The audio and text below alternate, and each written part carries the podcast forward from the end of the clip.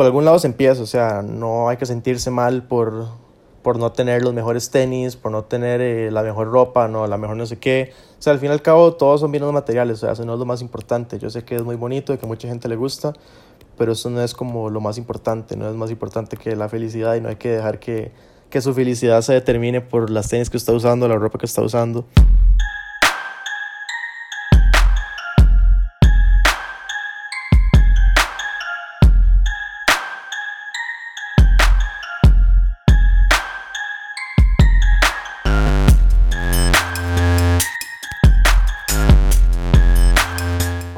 Hola. Bienvenidos una semana más a su podcast, nuestro podcast, Cordero Podcast. Eh, de verdad, este es uno de los episodios que más he disfrutado. Es un toque más largo que los que he grabado. Así que siéntanse en total la libertad de ponerle pausa en el momento que gusten si necesitan tomarse un descanso o si tienen cosas que hacer y después seguir escuchándolo totalmente libres de hacer, de escucharlo como ustedes gusten. Este, este podcast se lo quiero dedicar exclusivamente a la persona que entrevisté. Él es José Araujo, el que participa en este podcast. Y se lo quiero dedicar ya que la semana pasada cumplió años. Ustedes van a escuchar acá en este episodio cuál fue el par de sneakers que decidió regalarse.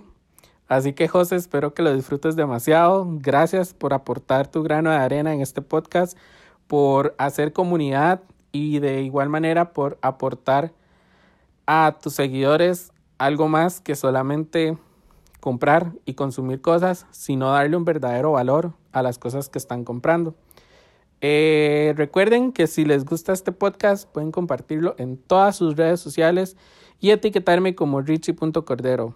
Nos escuchamos hasta la próxima. Hola José, bienvenido una vez, bueno, bienvenido por primera vez al podcast. De verdad es todo un, un honor tenerte acá. Eh, tal vez mucha gente que me sigue a mí no te conoce porque siento que trabajamos como este, ámbitos muy distintos de lo que es moda. Yo me enfoco más en diseño nacional y vos estás totalmente en el lado de streetwear. Entonces, José, para que la gente que nos está escuchando te conozca un poco más, contanos quién sos, qué haces, a qué te dedicas. Hola Richie, ¿todo bien? Un honor que me tengas aquí de, de invitado para el, para el podcast. Bueno, para, para empezar, mi nombre es José Antonio Araujo, tengo 18 años, cumplo 19 este domingo y soy creador de contenido en redes sociales, específicamente en Instagram y en TikTok. Y también soy eh, dueño de una plataforma de compra, venta y consignación de ropa, zapatos y accesorios nuevos y de segunda mano que se llama Solevant. Súper bien, de paso, feliz cumpleaños, porque este podcast cuando la gente lo escuche ya vas a haber cumplido años. Ahí vi un poco de cuál fue el regalo que te diste para este año, así que más adelante queremos que nos contes un poco de eso. Para ir comenzando, José, comentanos ¿Cómo fue que comenzaste en todo este mundo del streetwear? ¿Qué fue lo que captó tu atención? No sé a qué edad fue, pero ¿qué fue lo que captó tu atención en ese momento para decidir comenzar a invertir? Porque literal todo esto del streetwear es una inversión más que un hobby. Sí, claro. Este, empecé, bueno, por ahí alrededor del 2015 empecé a mostrar un poco de interés por el mundo de las tenis, del streetwear y toda la cultura que está alrededor pero nada más como que me empezó a llamar la atención, no estaba muy como este muy involucrado en todo ese mundo, pero fue como alrededor del 2016, 2017 por ahí cuando empecé cuando me empecé a involucrar así como más que todo en la cultura y empecé a investigar sobre las tendencias del momento y la verdad me llamaba mucho la atención cómo artículos de ropa y cómo zapatos y accesorios podían llegar a, a costar tanta plata. O sea, me llamaba mucho la atención todo el mundo de Supreme, de Bape, de Off-White y todas esas marcas que junto con marcas de diseñador fueron tendencias enormes a nivel mundial por el 2016 y el 2017, porque como que le empezó a llamar la atención a la gente todo esto de, de gastar mucho dinero en ropa y en zapatos y como que empecé a hacer más investigación y me empecé a meter más en la cultura.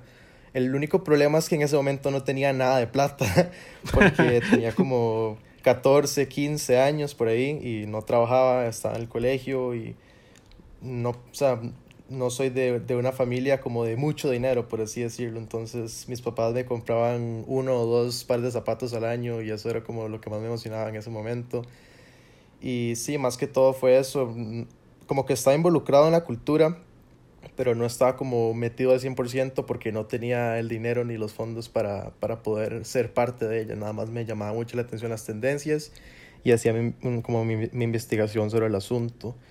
Pero sí, recuerdo que sí, recuerdo que más que todo lo que, lo que me gustaba eran los Jordans, me encantaban los Jordans en ese momento. Descubrí sobre los Jordans como por el 2013, por ahí, gracias a Vine, porque hacían como muchos Vines de, de todos los Jordans, de cómo los cuidaban, de la emoción que, que sentían al tenerlos y así. Entonces me empezó a llamar la atención todo ese mundo de los Jordans y dije como en algún momento voy a tener unos, pero no tenía, no tenía la plata para, para comprármelos. Entonces como que investigaba sobre ellos, eh, veía sobre los modelos diferentes, pero todavía no, no, no me los podía comprar.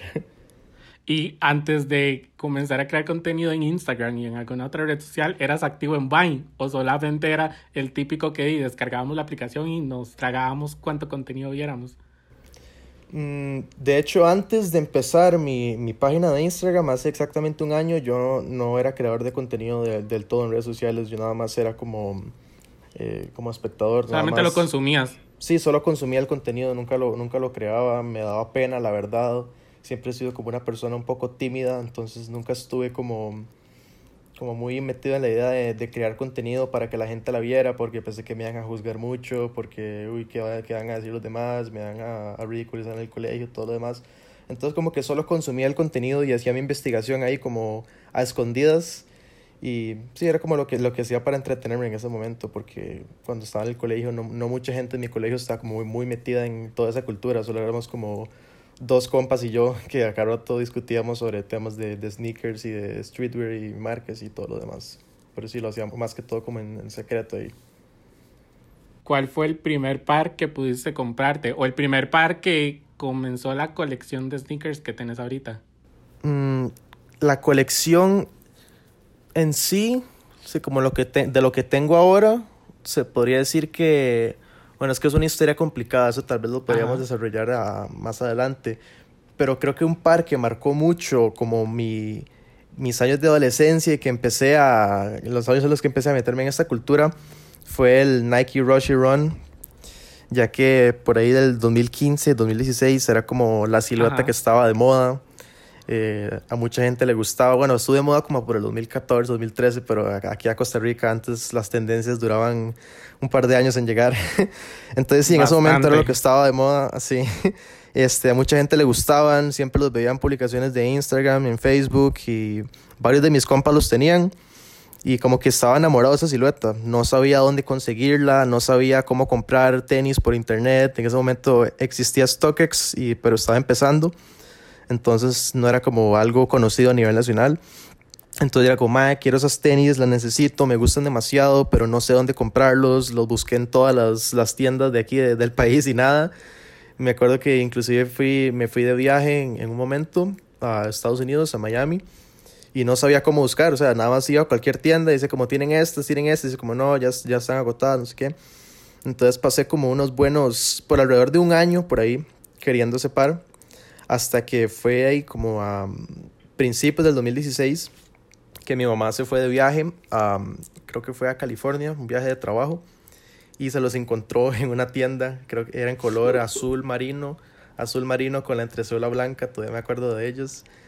Y pues sí, me, me los compró y como regalo de, de cumpleaños, por así decirlo, me los trajo y me acuerdo que ese par lo, lo usé como más de dos años, dos años y medio, lo usé hasta más no poder, hasta que se despedazara por completo.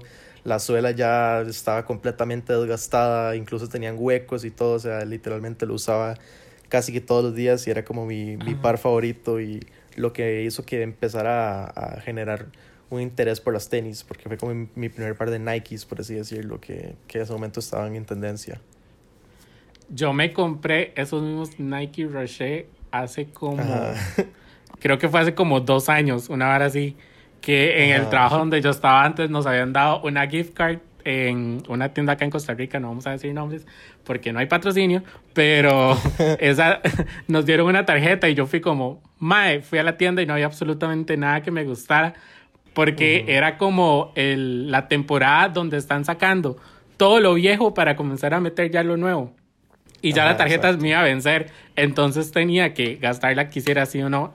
Y yo dije, di, se van en los Rocher.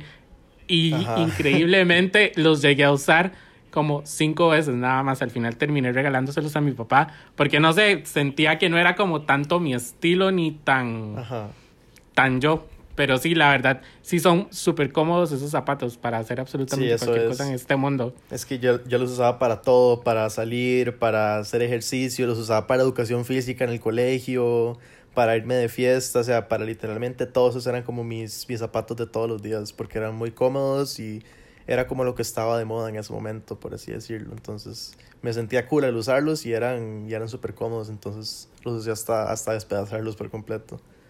Ajá. Y además de los Rocher, ¿algún par que vos recordes que en tu infancia haya marcado? Que vos digas, esos pares, ese par de sneakers necesito volver a tenerlo ahorita. En mi infancia, tal vez, si bien recuerdo, siempre me gustaron como las Vans, los DC, me acuerdo que cuando tenía como unos 10, 11 años, eh, había una tienda en, Multiplaza, que era la tienda Hurley, y ahí siempre las chemas, las chemas Hurley, me compraba de todos los colores, los usaba con unos jeans así como todos grandes y unas Vans o unos DC o algo así por el estilo. O sea, en este momento no soy como muy fan de, de, la, mar de la marca todavía, no, no suelo usar muchas Vans, pero sí me acuerdo que en mi infancia era como lo que usaba en todo momento Tenía unas Vans, creo que eran eh, unas old school eh, con cuadritos y, con rojo ah. también. Y tenía unos, unos DC que eran negros con azul. Entonces llegué a tener ahí varias Vans y varias DC que era como lo que usaba en ese momento. Porque no, no tenía... o sea, en el al país no llegaba como nada de, de Nike como que me gustara o de, de Adidas. De Adidas solo compraba como tenis para jugar fútbol y así. Pero como las que son, no, no tacos, sino como los que eran tacos, pero en versión tenis, como para jugar fútbol sala y así, y usaba de esos. Como, ajá, usaba de como las Total 90. Ajá, más o menos, sí. Me gustaban las F50 y tenía unas como moradas y así, de eso sí me acuerdo. Súper, súper. Y ahora, ah, como nos estabas contando de Solevant, la verdad es un proyecto que yo admiro demasiado, el cómo ha ido creciendo. Porque, o sea, yo me acuerdo que cuando yo conocí el famoso Araujo americaneando, que era como se llamaba en su principio, o sea, no tenía ni mil seguidores, yo creo, o sea, era súper, súper pequeño cuando yo te compré la primera camisa que yo compré. Y el ver lo que ha crecido ahora, en que incluso ahora es hasta de que revendes, es como un StockX en versión pequeña, literalmente. Contanos cómo fue que inició todo el proyecto de Araujo americaneando y cómo fue la transformación a ser ahora Sullivan. Ok, ok. Ok, ¿cómo empiezo? Este, fue exactamente ayer, ayer es un año que tuve mi primera clase en la universidad, estudio en, la, en Lead University. Y mi primera clase se llamó Innovación y Creatividad con el profe Juan José Muñoz. Que, de paso, shout out a Juanjo, que tiene un podcast que se llama Épico, que es súper bueno para todos los que quieren emprender. En serio, Juanjo, o sea, a mí me ha ayudado demasiado con todo lo que tiene que ver temas de redes sociales y podcast y todo lo demás. Seguí, seguí. Sí, él es como, él es como mi, mi mentor en todo este asunto, pero voy a, desarrollar más sobre eso más adelante. Pero sí, básicamente tuve la primera clase de innovación y creatividad, que fue como una introducción y al final de la clase el profe nos dejó una tarea. La tarea se llamaba Haga algo creativo. Lo que sea, lo que ustedes consideren, puede ser cualquier cosa, siempre y cuando ustedes consideren que es creativo eso este, va a ser completamente subjetivo, nada más hagan algo que para ustedes sea creativo. Entonces salí de la, de la clase, agarré el bus, me fui para mi casa y en todo ese rato estuve pensando, ¿qué es creativo? ¿Qué es algo creativo? Entonces cuando llegué a mi casa, dije como, ¿qué me gusta a mí? Me gustan las tenis, me gustan las Jordans, me gustan las Nikes, los sneakers, los Yeezys, todo esto. Y recientemente empecé a americanear porque alrededor de febrero por ahí empecé a ir muy seguido a, San José Centro y me encontraba con todas las tiendas de ropa americana. Entonces, la primera vez que fui, me acuerdo que encontré una jacket eh, como Asics vintage de los 90, demasiado chusa, me encantó, era como naranja, como morado y como un montón de jackets eh, retro y vintage y todo lo demás y entonces quedé como enamorado de, de la idea de ir a americanear porque era conseguir ropa muy chiva a, o sea, como a, a un 10% de, del, del precio de la ropa nueva aquí en, en, de tiendas, ¿verdad? Sí, completamente. Porque lastimosamente la ropa en Costa Rica es, es muy cara. Entonces sí quedé enamorado de la idea de, de, ir a americanear y buscar ropa en las americanas, entonces como unos como de febrero a mayo iba casi todas las semanas a, a americanear, siempre que iba por San José. Entonces dije, me gustan las tenis, me gusta gastar plata en tenis, pero no tengo plata, y me gusta hacer outfits, ¿verdad? Entonces dije, como combinemos la idea de armar outfits con tenis caras, pero con ropa americana. Entonces de ahí que creció la idea de Araujo Americaneando, que le puse ese nombre porque fue el primero que se me ocurrió. la verdad no es un nombre que, no es un nombre que, que, me encanta, o sea, literalmente lo puse por, por un chiste, porque dije como suena vacilón, de por sí va a ser algo que voy a hacer por una semana y después lo voy a dejar, entonces di que se burlen todo lo que sea, pero lo voy a hacer porque fue el primero que se me ocurrió. Entonces le puse el nombre de Araujo Americaneando, súper creativo, combinar mi nombre con Americaneando, ajá. Entonces di, el principal concepto era un fashion blog que iba a durar una semana, donde cada día iba a publicar eh, dos outfits con unas tenis, con las tenis que tenía en ese momento, que, me, si me bien recuerdo tenía como cuatro pares. Este, iba a publicar eh, todos los días dos outfits con un par diferente y con la ropa americana por una semana. Eso iba a ser todo, lo iba a hacer por una semana y me acuerdo, ayer vi como la historia que publiqué desde mi cuenta personal. Dije como acabo de iniciar un nuevo proyecto, se llama Araujo Americaneando, vayan a seguirlo, eh, valoro su crítica constructiva, no sé qué. Y dije como voy a intentar hacer fashion blogger por una semana, pero si recibo, este, bueno, una, o sea, si tengo una buena recepción, tal, al rato lo hago algo constante y le meto más esfuerzo. Me acuerdo que eso fue lo que dije, o sea, jamás tenía planeado hacerlo algo, o sea, que eso se volviera mi trabajo y lo que hago todos los días fue nada más como una tarea de que iba a durar una semana. Pero sí, básicamente terminó la semana el, el, lunes siguiente, porque fue un lunes la clase, el lunes siguiente le presenté la tarea al profe, le encantó, me, me, envió un correo de, como de feedback y me dijo que estuvo increíble, que le gustó mucho, que el concepto estaba súper tuanis. Y la verdad es que esa primera semana sí recibí como muy buenos comentarios a los como 100, 130 seguidores que, que conseguí en esa semana, les gustó mucho lo que estaba haciendo, estaba generando mucho engagement con ellos, o sea, básicamente les gustaba mi contenido.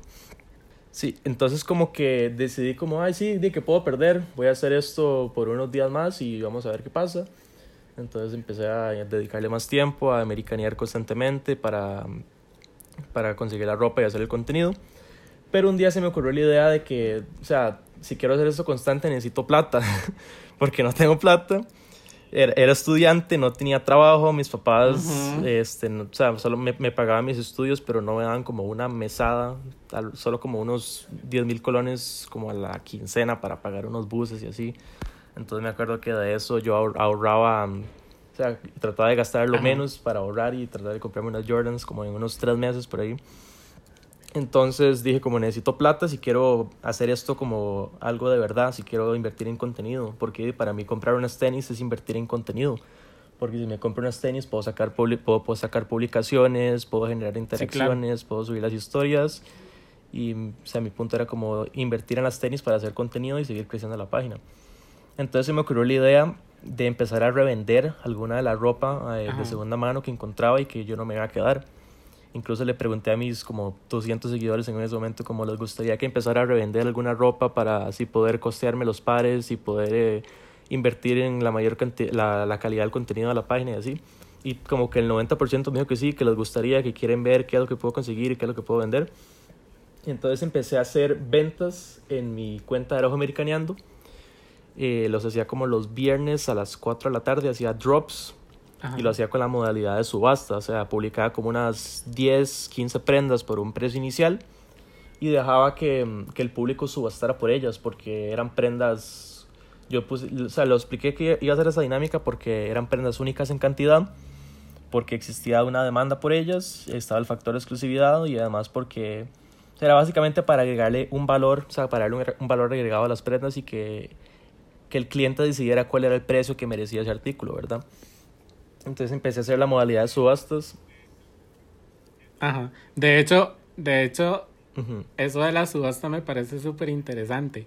Porque yo he visto prendas que empiezan en 5 mil colones y cuando termina el cronómetro del tiempo me fijo y la, la prenda la compraron en 37 mil colones, una hora así. Y es cuando yo digo como, ma, o sea, que rajado la calidad de contenido y cómo ha estado motivando a toda su comunidad como para que de verdad le tomen el valor que la prenda se merece. Es que sí, eso es algo que considero, o sea, yo considero que la ropa americana, por más gente que, o sea, por más gente, por más gente que diga como, ah, qué asco, de ropa usada, es esto, lo demás, o sea, a veces pienso que son como tesoros ocultos entre montones, montones de ropa en tiendas en, en todo lado, ¿verdad? Y que cuesta, o sea, cuesta tiempo, cuesta dinero ir a, a, encontrarlas, a buscarlas, entonces como que sí tiene sentido que la gente le, le dé su valor a, a las, las, piezas vintage, sobre todo las que son como de los 90, de los 2000, las que son de buenas marcas y son viejas y así. Entonces eso es lo que yo he, he, tratado de hacer todo este rato, como poner un precio inicial y que mi público decida cuál es el valor que merece esa prenda. Entonces por eso empecé como lo de la dinámica de las subastas. Entonces sí, básicamente eso lo, lo implementé por como desde junio hasta a enero de este año. Y eh, en enero de este año dije como, ok, estoy vendiendo bien, este, está yendo bien el negocio. Ah, no, se, me olvidó este, mencionar esto. Alrededor de septiembre, por ahí, eh, ya tenía como unos mil, dos mil seguidores más o menos. Y se me ocurrió la idea de empezar a vender por consignación, porque dije, bueno, hay un mercado de, de, tenis en el país, hay una comunidad que está en crecimiento cada vez más, o sea, cada día es más la gente que se está involucrando en todo ese tema, en todo este asunto. Y dije, ¿qué pasa? ¿Cuál es el problema? Que hay gente que compra las tenis y las usa o no, no le quedaron o ya no las quieren usar y las quieren vender. Y en el país no hay como, no había en ese momento como ninguna plataforma de compra y venta segura, nada más era como por grupos de Facebook, me acuerdo el, el grupo de, de Tico Sneakerheads, ahí era por, por donde todos vendíamos los pares, ahí este era como el, el principal punto, pero era, era, más que todo, uno se podía arriesgar a que alguien lo tratara de estafar y así, o que alguien le vendiera fakes, o sea, no había como un punto intermedio que verificara todo y que hiciera la transacción segura. Entonces se me ocurrió la idea de, de empezar a vender los pares de mis compas en consignación entonces dije como, este, voy a empezar a vender por consignación, esto es esto, es esto, esto. Eh, yo publico sus pares, me gano una comisión por la venta y al final los dos estamos felices. Entonces empecé a hacer ventas por consignación en, en Araujo Americaneando y la verdad es que fue muy bien. O sea, las primeras semanas estuvo un poco lento porque la gente no sabía mucho sobre el asunto. Pero, o sea, llegó un punto en el que los pares se movían muy rápido, yo les publicaba mis historias y le estaba yendo bien al negocio. Pero ahí por, por enero, por ahí de, de, este año, dije como, ok, estoy vendiendo en mis historias de mi cuenta que se supone que tiene que ser contenido y lo estoy saturando de ventas. Dije como a la gente va a llegar un punto donde la gente no le va a gustar lo que estoy haciendo porque estoy haciendo un spam tremendo.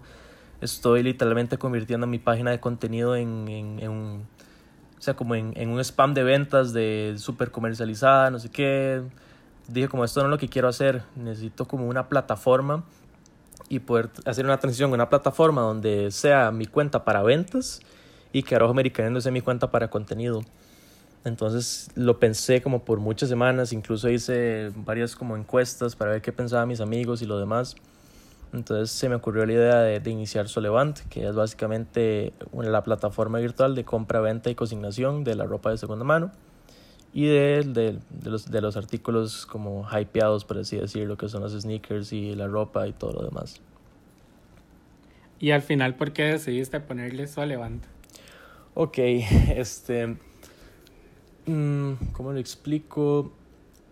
Estaba pensando en ideas sé que para es un Poco, sé que es un poco complicado, porque Ajá. de hecho yo vi las historias y estabas súper indeciso a la hora de ponerle el nombre. Uh -huh, sí, exacto. Es que no sabía qué nombre ponerle, no se me ocurrió nada. Entonces me, me, puse a buscar como en generadores de nombres para tiendas de segunda mano. Y uno que, que me llamó mucho la atención que se llamaba Afterlife.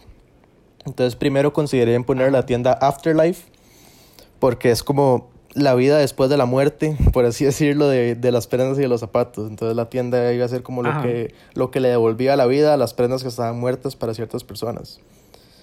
Entonces y después como investigué, y tomé inspiración de, de una marca que se llama Vedmonts. Vedmonts significa literalmente ropa en francés. Entonces dije como, hmm, ¿será que puedo hacer algo parecido con eso? Entonces empecé a buscar palabras como este, segunda mano, usado, eh, reciclado, eh, no sé qué, en Google Translate. Entonces busqué la palabra usado y lo, le, puse la traducción en latín. Y la traducción en latín de usado es solevante. Entonces me gustó cómo sonaba eso. O sea, ajá, lo puse en Google Translate y busqué usado en latín y decía solevante. Y yo como, hmm, eso suena bonito. La verdad es un nombre que es muy diferente que no he visto en ningún lado. O sea, es que Afterlife sí es un nombre que, que, he visto varias veces. Tal vez en Costa Rica no tanto, pero lo busqué en Instagram, páginas de ese nombre, y sí habían varias que se llamaban Afterlife. Era como un concepto un, poco quemado. Entonces dije como... Es como un nombre más común. Ajá, ajá. De hecho, Afterlife tomó inspiración de Round 2, la tienda de, de Sean Weatherspoon, porque Round 2 es básicamente lo mismo. Él empezó como una tienda de, de reventa de, de ropa americana, de thrift shopping, por así decirlo y se hizo, hizo una transición a un mercado de consignación y, y, ahora es lo que es ahora. Y Round 2 es eso porque es la segunda ronda de, de, las prendas. Entonces tomé el concepto de Afterlife, que es como la vida después de la muerte de las prendas. Y vi como muchas tiendas que tenían un concepto similar. Entonces decidí quedarme con Solevant después de hacer muchas encuestas y preguntarle como a mis, a mis amigos cercanos qué era lo que, lo que sonaba mejor, qué preferían. Y dije como, Solevant, eso es único, no he visto a nadie que lo tiene, entonces voy a quedarme con eso. ¿Y qué crees que ha sido lo mejor que te... O sea, la mejor manera en que has logrado vender el nombre de tu marca? O sea, ¿cómo has logrado posicionarla hasta donde está ahorita? ¿Qué ha sido lo que más te ha ayudado? Siento que lo que más me ha ayudado es la confianza que me han dado mis clientes, porque mi principal enfoque en este momento es dar a mis clientes el mejor servicio posible, darles la plataforma con... El, con el mayor número, o sea, con la mejor eh, calidad, con la mejor confianza de que usted pueda comprar eh, un par de Yeezys en 300 dólares y saber que son 100% originales y recibirlos con entrega inmediata a los dos o tres días más o menos. Entonces siento que lo que me ha apoyado es, o sea, lo que me ha, este, ¿cómo se dice?, ayudado más es todo el apoyo que me han dado mis clientes al compartir la página, al recibir el producto y tomar una foto y subirle la historia, al recomendarlo con sus compas, al decir, hey, yo vendí unas tenis con Solevan, las vos también, súper recomendado y así. Entonces siento que me estado enfocando mucho en darles a mis clientes el, el mejor servicio posible para así tratar de, de tener ese lugar de, de número uno en, en plataformas de consignación en el país y enfocarme en darles el mejor servicio posible para que todos salgan satisfechos. Igual yo creo, yo me atrevería a decir que fuiste la primera persona que estuvo haciendo eso acá en el país, ¿verdad? Porque, no sé si habría otra plataforma, creo que no había tenido como la exponencia que vos estás teniendo ahorita. Mm, no sabría decir, o sea, creo que tal vez en, en mi comunidad, como en la comunidad de los sneakers y del streetwear y así. Ajá. Creo que sí, sí fue una de las primeras, no sé si hubo una antes, de esos no, no tengo conocimiento, pero sí creo que fui de los, de los primeros que empezaron a, a vender por consignación en, en, toda esta comunidad de los sneakers y así. Súper. Ahora, José, contanos un poco más sobre tu gloriosa colección de sneakers que tenés ahorita. ¿Cuántos tenis tenés ahorita? ¿Cuál es el que más aprecias? ¿Por qué es el que más aprecias? Ok. En este momento acabo de contar y tengo 16 pares. Hace poco llegué a tener como 24 por ahí. Pero vendí muchos y me quedé con 16. Porque no sé, como que en este momento me estoy enfocando más en, en, la calidad que en la cantidad. Y prefiero tener como menos pares que me gustan mucho a tener más pares que son como más o menos, ¿verdad? Entonces, en este momento tengo 16 y estoy vendiendo un par ahí. Entonces voy a tener 14 si todo sale bien. Y un par que... ¿Y cuál pares? Ajá. Un par que aprecio mucho y que nunca planeo vender son los eh, Jordan 1 Rookie of the Year. Este fue mi primer par de Jordans, de verdad, de verdad. Porque, o sea, mi primer par de, de Jordans, entre comillas, fueron unos Jordan Westbrook que me compré como en un outlet, un outlet en, en Orlando hace como 3, 4 años más o menos. Me costaron como 50 dólares. Eran eran como todos X, eran grises y ni siquiera eran como Jordans de verdad, eran como una versión de Westbrook, por así decirlo. Pero los, los Rookie of the Year fueron como mis primeros Jordans retro de verdad, así como de los, de los chooses, ¿verdad? Y ese par lo valoro demasiado y nunca lo voy a vender porque me acuerdo perfectamente que el día que salió yo estaba pasando por un momento sumamente difícil, eh, estaba muy triste, la verdad, o sea, estaba como en una situación muy, muy complicada. Y me acuerdo que la noche antes de que saliera, o sea, yo lo vi por toda esa semana y como este, este sábado van a salir, el sábado a las eh, 9 de la mañana, yo los quiero demasiado, estoy obsesionado con estos, porque en ese momento fue en el 2018, yo llevaba todo el año queriendo un par de Jordans y me acuerdo que empecé uno, un par de micronegocios ahí de reventa de stickers de mi colegio y o sea, vendía de todo en el colegio para ahorrar, para al final comprarme un par de Jordans, ¿verdad? Entonces, y todo ese año pasé con la mentalidad como me, me quiero comprar unas Jordans, cómo hago plata para comprarme las Jordans y así. Entonces, fue como el 14, 13 de noviembre, por ahí, a principios de noviembre, que salieron los, los rookies. Y la noche antes, este, dije como, ok, este, le dije a mi papá como, estos cuestan 160 dólares, tengo como 140, usted ponga el resto y necesito comprármelos, porfa, porfa, préstame plata para hacer esto y después se la pago. Entonces como, sí, sí, está bien, cómprelo mañana y lo manda a mi casillero, no sé qué. Entonces, toda esa noche, me acuerdo que me acosté como hasta las 3 de la mañana por ahí. Y todo ese rato pasé como pensando, madre, me voy a comprar esos Jordans, los voy a comprar, los quiero demasiado, van a ser míos. Y al día siguiente, al día siguiente, me acosté a las 3 de la mañana y puse una alarma a las 7 de la mañana para estar listo para comprarlos, ¿verdad? Entonces me metí a, todos los links posibles de todas las páginas que lo sacaron a la venta. Esperé como tres horas ahí en, en línea, activo, para ver cuándo salían. Salieron, les di agregar al carrito, estaba a punto de comprarlos y me di cuenta que marqué la talla equivocada. Entonces me devolví y dije, uy, no, man, tengo, que, tengo que marcar mi talla, que ya se van, ya se van. se literalmente duré un, un minuto en hacer todo eso y ya estaban todos vendidos. O sea, pasé tres horas en línea, pasé tres horas en línea planeando todo lo que iba a hacer para al final marcarlo bien, pasar todos como las barreras, ya estaba en, en, en checkout, ya los iba a pagar. Y me di cuenta que eran talla 7.5 cuando yo soy 9.5, entonces me devolví y se vendieron todos. Entonces sí, eso me dolió demasiado. Me acuerdo del colerón porque pasé como dos horas más pegado ahí para ver si por algún milagro los, los podía conseguir de otra manera y no. Ajá. Se vendieron todos, todos, todos, todos. Entonces entré en un colapso, me puse muy triste. este, me, me dolió mucho, la verdad. Entonces sí, este, me acuerdo que tuve que esperar como un mes para conseguir un poco más de plata y mi, mi, papá me ayudó también, me, me puso una, una plata ahí también y me lo dio como regalo de, de graduación, que ese año me gradué del colegio, y el regalo de Navidad también. Entonces, entre los dos nos ayudamos, pusimos plata y los compré por reventa, como en unos 230 dólares, creo, los compré por StockX y me llegaron, duraron como un mes en llegar, me llegaron como en el 20 de diciembre por ahí. O sea, estuve desde el 13 de enero, así desesperado por ellos, te digo, 13 de noviembre desesperado por ellos y hasta el 20 de diciembre los pude tener. Entonces sí, cuando me llegaron me acuerdo la sensación, o sea, la sensación cuando abrí la caja y vi mis primeros Jordan Ones, dije como, mamá, esto es, o sea, esto es otro sentimiento completamente, es otro nivel, yo estaba demasiado emocionado. O sea, básicamente yo me ponía esos zapatos y me sentía poderoso. o sea, me sentía demasiado cool al, al, tener, al tenerlos, entonces sí, por eso como que los aprecio demasiado y nunca planeo venderlos porque fue como lo que hizo que esa pequeña como ese pequeño interés, ese pequeño gusto que tuviera por las tenis se volviera una adicción completamente porque lo recibí y la siguiente semana ya estaba pensando en cuáles me iba a comprar después.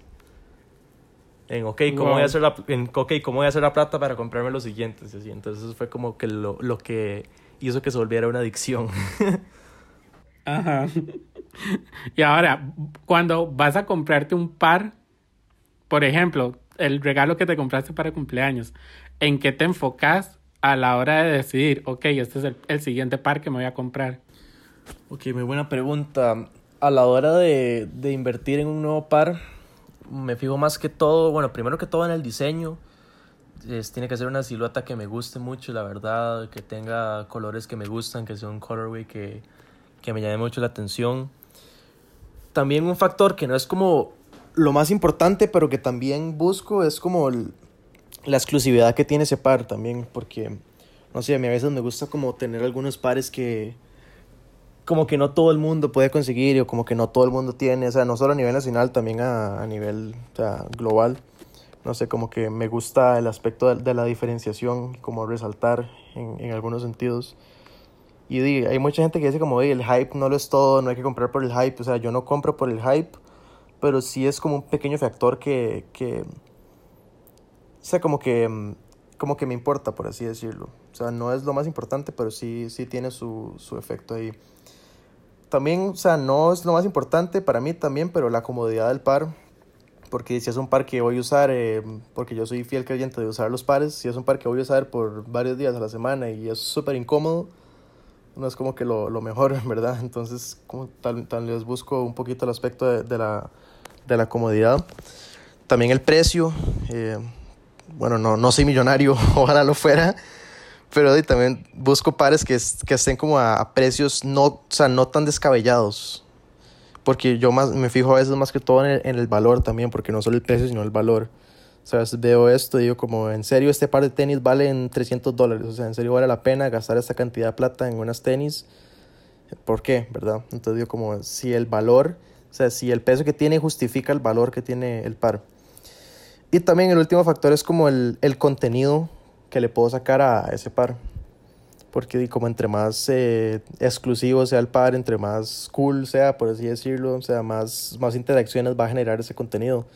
Entonces a veces como que también busco invertir en, pares que son así como más generales, que se pueden conseguir fácilmente, que son eh, de, ¿cómo se dice?, accesibles, que son de precios más bajos como para hacer contenido para un tipo de, como para un público más eh, asociado a eso. Y a veces tal vez busco como invertir un, un poco más, así como ya de, de alta gama para el público que está más interesado en eso, porque igual de las dos maneras se pueden crear interacciones. Entonces, yo más que todo, ay, también el, el último factor es como qué tipo de outfit puedo hacer con, con ese par. Porque mi cuenta no es, no es solo de tenis, también es de, de outfits y mi contenido se enfoca más que todo en, en combinar los pares con ciertas prendas. Ajá. Entonces, otro factor importantísimo es como cómo podría combinar esto, qué tipo de outfits puedo hacer con esto, qué tanto lo puedo usar, qué tan seguido, para cuántas publicaciones me sirve este, ¿sí? Entonces, todo el contenido y los outfits va como de la mano. Creo que es súper importante eso que decís, de ver antes de comprarse un par, el cómo vas a combinarlo. Porque mucha gente simplemente se compra los zapatos por comprárselos. Así no tenga absolutamente nada con lo que se los pueda poner y simplemente se los compran y ya, y los tienen ahí guardados en la caja un año hasta que logran ver cómo van a combinarlos. Ajá, exacto. Ahora, no sé si todavía puedes contarnos o si vas a guardarlo hasta que llegue el par de zapatos, pero nos puedes contar cuál fue el par de zapatos que te compraste para tu cumple. Tal vez cuando salga el podcast ya van a haber llegado, bueno, esperemos. Ajá. Y no sé cuándo va, cuándo va a salir esto al aire. Pero eh, para mi cumpleaños me regalé los, eh, los Nike Dunk Low por Off-White en el color eh, University Red.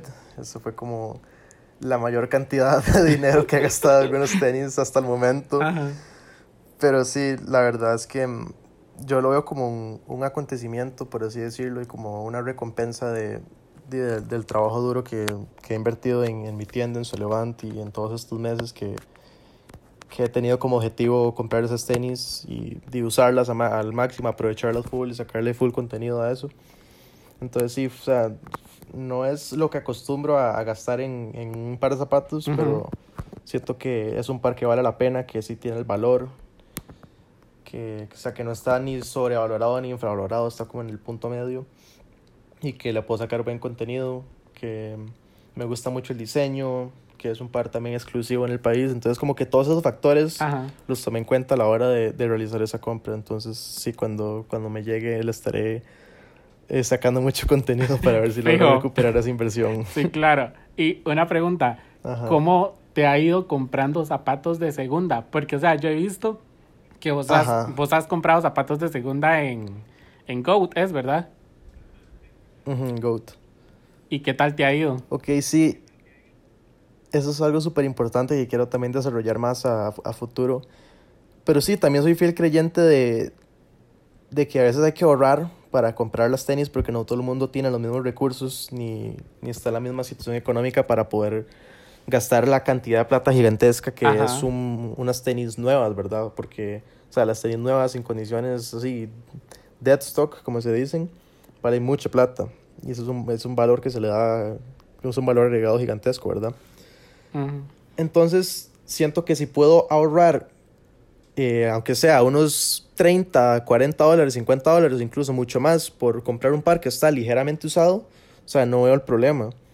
Sí, Entonces claro. soy fiel creyente de comprar pares usados y he conseguido así como súper buenos deals en GOAT. Me acuerdo que los- el primer par usado que compré por GOAT fueron unas eh, Jordan 3 eh, Fire Red Ajá. que tienen un valor de reventa, o sea, nuevas, cuestan como alrededor de los 270, 300 dólares en ese momento, no sé cuánto cuestan ahora.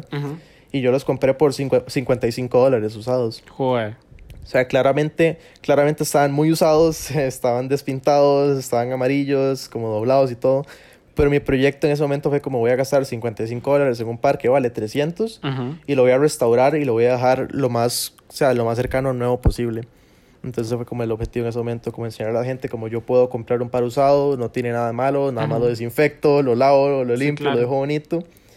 Ajá, y ya lo puedo dejar como nuevo otra vez y ahorrar un montón de plata en ese proceso. Y sí, de hecho he comprado varios pares de segunda mano con, con todo eso. Lo- de hecho, los, la gran mayoría de los pares que tengo son, son de segunda mano. Súper chida. Ahora, José, ya para Ujú. ir terminando, el último segmento del podcast son unas preguntas flash. Entonces, te pongo a escoger entre dos cosas y vos me decís una solamente. La primera sería Nike o Adidas. Nike, Jor- 100%. Jordan 1 Low o Height. Hi. Cu- eh, Yeezy cuando estaba en Nike o ahora que está en Adidas. Cuando estaba en Nike. Uh, es que está difícil porque son muy diferentes. Ajá.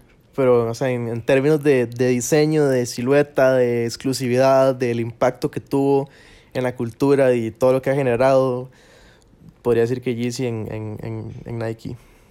Yeezy 350 o 700. Para mí 700, me gustan más los 700. Y Travis Scott o Kanye West. ¿En música o en, o en tenis? En ambos. En tenis. diseño, en ambos. En tenis, ¿cuál sería? En- uy, o sea, siento que a nivel de impacto en la cultura Ajá. y a nivel de influencia, o sea, Kanye se lo lleva por, por mucho. Ajá. Porque Kanye lleva más años en esto y la influencia que él tiene en la cultura de- del streetwear y de los sneakers es gigantesca. O sea, siento que Kanye West es como de las personas con más influencia, punto. y que más, o sea, que ha hecho como más para, para volver este movimiento como algo, como underground, a, vol- a lo- volverlo algo 100% mainstream, ¿verdad? Ajá. Entonces, como en el, en el, en el aspecto de impacto, de influencia y de cultura, me, me voy por Kanye.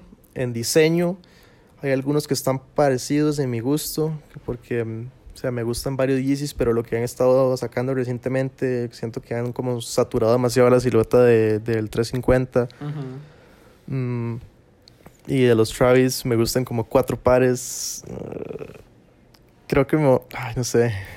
Se puede decir los dos en empate. súper, súper.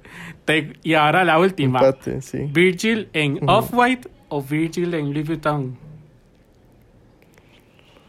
Mm, es que Yo entiendo, Me gusta yo entiendo que son conceptos muy sí. distintos.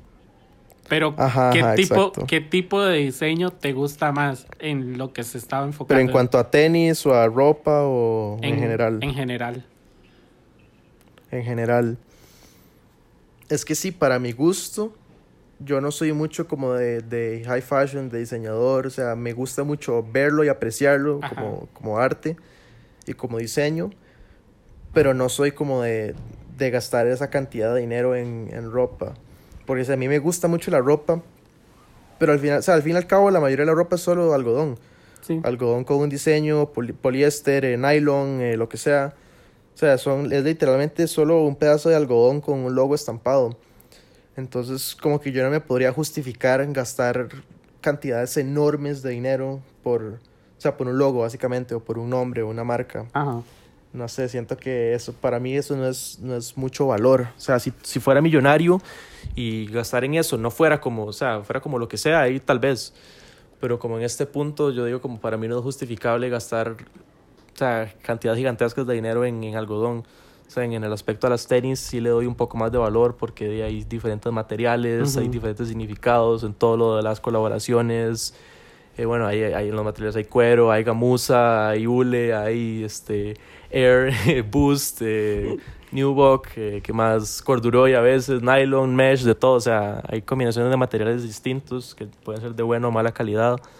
Además de eso, también te ofrecen hasta tecnología muchísimo más avanzada que una simple camisa. Ajá, exacto. O sea, a mí me encanta la ropa, me fascina la ropa, me encanta hacer outfits pero trato de hacerlo más que todo con ropa de precios razonables. O sea, me, siempre ando americaneando y estoy mucho metido en, en, la moda vintage. Entonces, la gran mayoría de mi, de mi ropa es americaneada. La, también la, la, otra la compro de segunda mano en aplicaciones como, como Grailed o en eBay o lo que sea. Ahí compro también de, de, segunda mano. O sea, en lo más que, que gasto es como en pantalones, tal vez. que O sea, no mucho, pero igual me gusta gastar en pantalones porque esos son muy difíciles de americanear. Entonces sí, me, me gusta mucho la ropa, pero no, no puedo justificar gastar cantidades tremendas por un logo, por un nombre, por, o sea, por más cool que eso me haga ver. O sea, no, no me gusta. Prefiero como invertir eso en, en las tenis, que sí tiene mucho más, mucho más valor para mí. Entonces, para contestar a la pregunta, este, bueno, me gusta mucho lo que, lo que hizo Virgil, lo que está haciendo Virgil con, con Louis Vuitton. Me gusta mucho los diseños de las tenis, de las colecciones, los bolsos, la ropa, todo. Pero a mi gusto, y también en, en, el aspecto de las tenis me gusta más lo que hizo con, o sea, con Off-White y Nike. Esa colaboración siento que es como de las, de las que han tenido más impacto y más influencia en, en, la última década. Siento que el hype que eso generó fue tremendo. O sea, que no se puede comparar con, con mucho, la verdad. Y siento que, que el impacto que, que, él tuvo con, en la cultura con Off-White ha sido mucho mayor al que, al que ha tenido con Louis Vuitton. Entonces sí, diría que, que Virgil con Off-White. Sí, bastante. Súper buena respuesta, de verdad. Totalmente de acuerdo con vos. A pesar de que soy demasiado fan, porque en serio soy demasiado fan de Louis Vuitton, siempre me ha gustado demasiado el trabajo que ellos han hecho, pero siento que, que la potencia de Virgil está en Off-White, no en Louis Vuitton. A pesar de que hace un buen trabajo, pero es totalmente mejor en Off-White. Ah, pues ya para terminar, si nunca hubiera hecho la, la colaboración con Nike de Off-White, creo que no, no estaría en la posición en la que está ahora. Entonces, eso se debe en parte a todo lo que hizo antes de, de Louis Vuitton. Sí, de hecho yo siento que Virgil le debe como toda su influencia a Nike, porque en serio, Nike lo potenció demasiado. Bueno, José, eso ha sido todo por este podcast. Totalmente agradecido por el tiempo que has sacado. Llevamos exactamente 47 minutos en este momento. Es el podcast que más ha durado hasta ahorita. Es el que más he disfrutado. También ha estado súper chiva. Sí, perdón, ahí suelo, no. suelo, durar, suelo durar mucho hablando. Perdón, me, me extiendo mucho. Tengo que trabajar en eso. no, tranqui. Más bien nos enseñaste demasiado porque, como te decía al principio, para mí todo este mundo del streetwear, los sneakerheads y todo eso es súper nuevo porque yo comencé en esto el año pasado. Entonces soy básicamente nuevo, no conozco mucho, pero estoy tratando de ir metiéndome poco a poco en esa cultura, que como te decía, lo mío es más que todo moda nacional. Pero la verdad, totalmente agradecidos por haber estado acá. Algún, para ya finalizar, algún mensaje que quieras darle a la gente que nos está escuchando y que quiera comenzar a incluirse en la tendencia o en la cultura más que todo del streetwear, ¿qué consejos para comenzar alguna mini colección que quieran y así? Bueno, para, para empezar, este, bueno, primero me gustaría agradecer a todo el apoyo que, que he recibido por parte de, mi audiencia, de mi público. La verdad es que no estaría en, este punto si no fuera por ustedes. Acabo de cumplir un año. Eh, generando contenido en redes sociales y la verdad es que todo se lo debo a la gente que me ha apoyado desde el principio y hasta la fecha, a la gente que ha comentado y compartido mis publicaciones, los que han participado en mis, en mis dinámicas, que han participado en mis giveaways, que me han comprado una prenda relevante, o sea, lo que sea, todo lo que han hecho me ha ayudado demasiado y esto se lo debo a todos ustedes. La verdad es que no estaría aquí si no fuera por ustedes, entonces muy agradecido de haber tenido, de haber tenido este excelente año como, creador de contenido en, en redes sociales.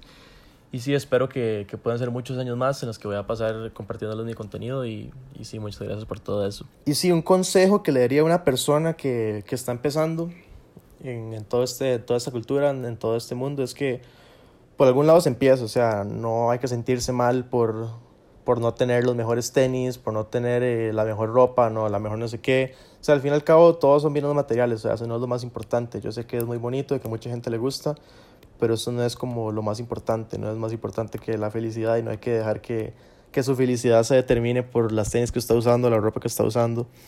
Entonces, en cualquier lado se empieza, ya sea con unas Vans, con unas Air Force, con unas tenis de, del outlet, no sé qué, o sea, eso no importa, no importa el, el hype que usted tenga, aunque a veces sea, sea muy bonito, distinguirse, ser diferente a los demás y todo esto, pero eso no es lo más importante, o sea, siento que es más importante lo que usted puede hacer con ese par de tenis que lo que pueden valer. Entonces, por algún lado se empieza, es bueno este, empezar a comprar de segunda mano, eso ayuda mucho a, a crecer la colección sin tener que gastar un montón de plata, eh, apoyarse entre creadores de contenido también, apoyar tiendas locales, invertir en, en, ropa de marcas nacionales también. O sea, todo eso ayuda demasiado como a, a empezar a, a, hacer que esta pequeña cultura y este pequeño nicho que tenemos en Costa Rica vaya creciendo cada vez más y es apoyarnos mutuamente para que podamos llegar a algo mucho más grande y y que al final todos salgamos o sea, en la mejor posición posible en todo este, todo este mundo de las tenis y de, la moda nacional. Entonces, creo que sí, esos, esos algunos de los consejos que, que le daría a las personas que están empezando. Muchas gracias a vos, Richie, por tenerme invitado en el podcast y sí, muchísimas gracias a todos.